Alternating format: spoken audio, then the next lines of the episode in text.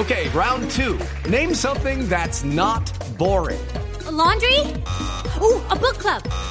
Computer solitaire, huh? Ah, oh, sorry, we were looking for Chumba Casino.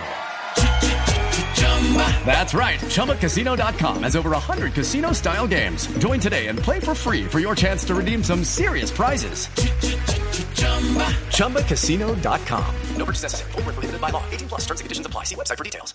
Se sabe que hay 14 personas muertas, que 7 de ellos son niños, que iban en esas dos lanchas que se estrellaron, habían partido de un muelle en el barrio Las Palmas, en Tumaco.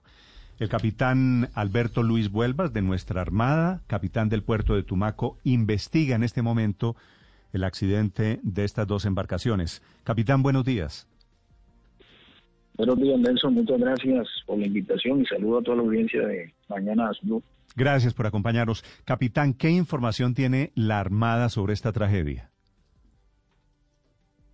Bueno, efectivamente, como tú lo comentaste, estamos en este momento iniciando las investigaciones para que nos arrojen cuáles serían los eventos que causaron el, naufragio de estas dos embarcaciones.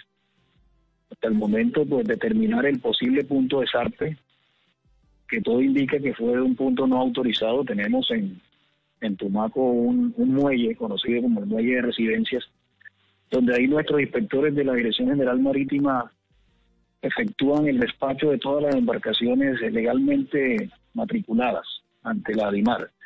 Eh, estas embarcaciones pues no salieron desde aquí, estamos investigando exactamente desde qué punto fue el zarpe de las mismas, no están en nuestro registro de matrícula, por lo tanto también podemos afirmar que no son embarcaciones matriculadas ante la Dirección General Marítima, son embarcaciones artesanales que son construidas por los mismos nativos de, la región y son utilizadas para movilizarse entre Tumaco y aquellas veredas muy cercanas así como en este caso hemos escuchado entre de parte de los mismos sobrevivientes, al parecer son parte de una misma familia y amigos que eh, iban hacia una celebración de un de un cumpleaños, un quinceañero. Hacia una vereda muy cercana conocida como San José del Guayabo, entrando por el río Mexicano. Estas embarcaciones artesanales las utilizan los nativos para moverse por todos los esteros, conociendo muy bien el entorno que hay muy pocas carreteras y digamos que este es el, el, modo en que ellos se comunican y se transportan. Entonces estamos investigando para saber exactamente de qué muelle fue, eh, por la información de las mismas personas al parecer pues no contaban con los chalecos de salvavidas, pero todo esto era parte ya de, de las investigaciones. Capitán. Y entender exactamente en qué punto fue y por qué condiciones eh, pudo haber ocurrido la zozobra de las dos embarcaciones. ¿Chocaron las dos lanchas? ¿Esa es una posibilidad? Pues era un, una hipótesis inicial, contaban algunas personas, es producto de la investigación, hay que revisar los botes, ver si tienen algunos golpes, pero según lo que comentan los mismos sobrevivientes, parece ser que esta hipótesis no, no fue la que ocurrió. Mm. ¿Y entonces qué habría llevado al, naufragio de las embarcaciones? Dos, sobre todo, porque una podría de alguna forma tener justificación, pero dos, ¿esto se atribuye a una marea alta imprevista, a dificultades meteorológicas o, o cuáles son las hipótesis que hoy tienen ustedes? Eh, según el último boletín del día, exactamente 30 de enero, que tenemos del Centro de Investigaciones nos, arroja unos vientos de 10 nudos y una altura de, la ola de un metro. Esto quiere decir que son condiciones favorables para navegar en condiciones de una embarcación que cumpla con todos los requerimientos de la Dirección General Marítima. Por lo tanto, pues la investigación nos podrá arrojar qué pudo haber sido. En casos similares podría hablarse que puede ser un sobrecupo, que el francobordo puede ser muy reducido. El francobordo es la parte del bote que, queda por fuera del agua, pero todo esto hará parte de la investigación. Me podría ser uno, una hipótesis, podría haber sobrecupo en las embarcaciones eh, y una ola, pues con mucha facilidad puede voltear eh, la embarcación. Pero como le digo, todo hace parte de la investigación. Algunos sobrevivientes hablan de que, de que la embarcación iba pasando entre las casas palafíticas y, y algunas personas iban embarcándose para dirigirse hacia la fiesta, familiares y amigos, y tal vez hubo un poco control ahí en, en, ese, en esa actividad y pudo haber un sobrecupo, pero como les digo, eh, recibiendo todas las eh, eh, declaraciones de las personas, debemos llegar al final y analizar qué pudo haber sido lo que causó este naufragio. capitán, usted nos dice que los sobrevivientes descartan que haya sido un choque. ¿Ustedes han tenido oportunidad de hablar con los sobrevivientes de las dos embarcaciones?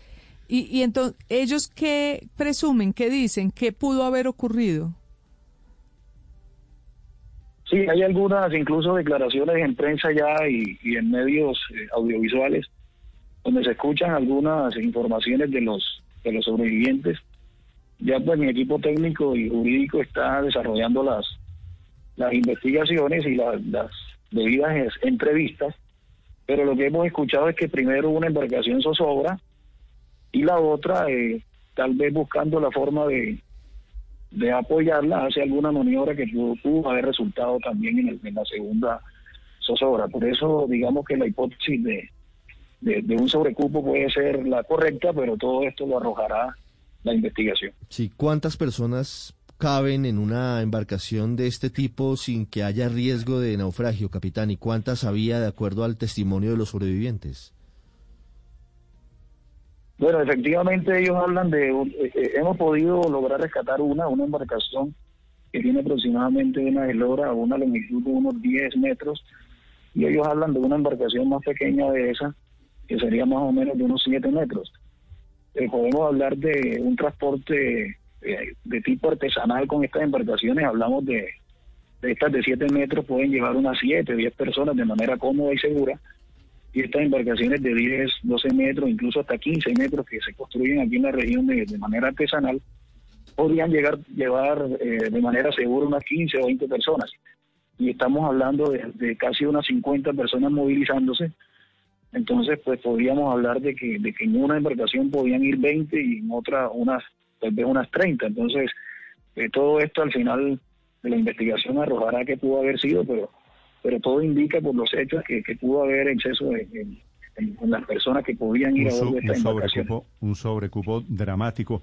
Capitán, una pregunta final. No solo sobrecupo, ¿llevaban chalecos salvavidas? Pues todo indica que no. Eh, los sobrevivientes que fueron rescatados, ninguno tenía chalecos salvavidas. Parece ser que eh, se apoyaron de los bidones de, combustible que, sobraron, que en ese momento eh, flotaban todo indica que los rescatados ninguno tenía chalecos. Al final, pues la investigación no, nos lo dirá de forma más clara, pero en este momento los hechos es que todas las personas rescatadas, ninguna tenía chaleco puesto. Desde el, Nari, desde el Pacífico Nariñense, el capitán Alberto Luis Vuelvas es capitán del puerto de Tumaco, hablando de esa tragedia y de lo que hay detrás de esas condiciones sin protocolos, sin seguridad, sin chalecos salvavidas y con sobrecupo. Gracias, capitán, por acompañarnos esta mañana. Bueno, muchas gracias por la invitación. 651 en Mañanas Blue.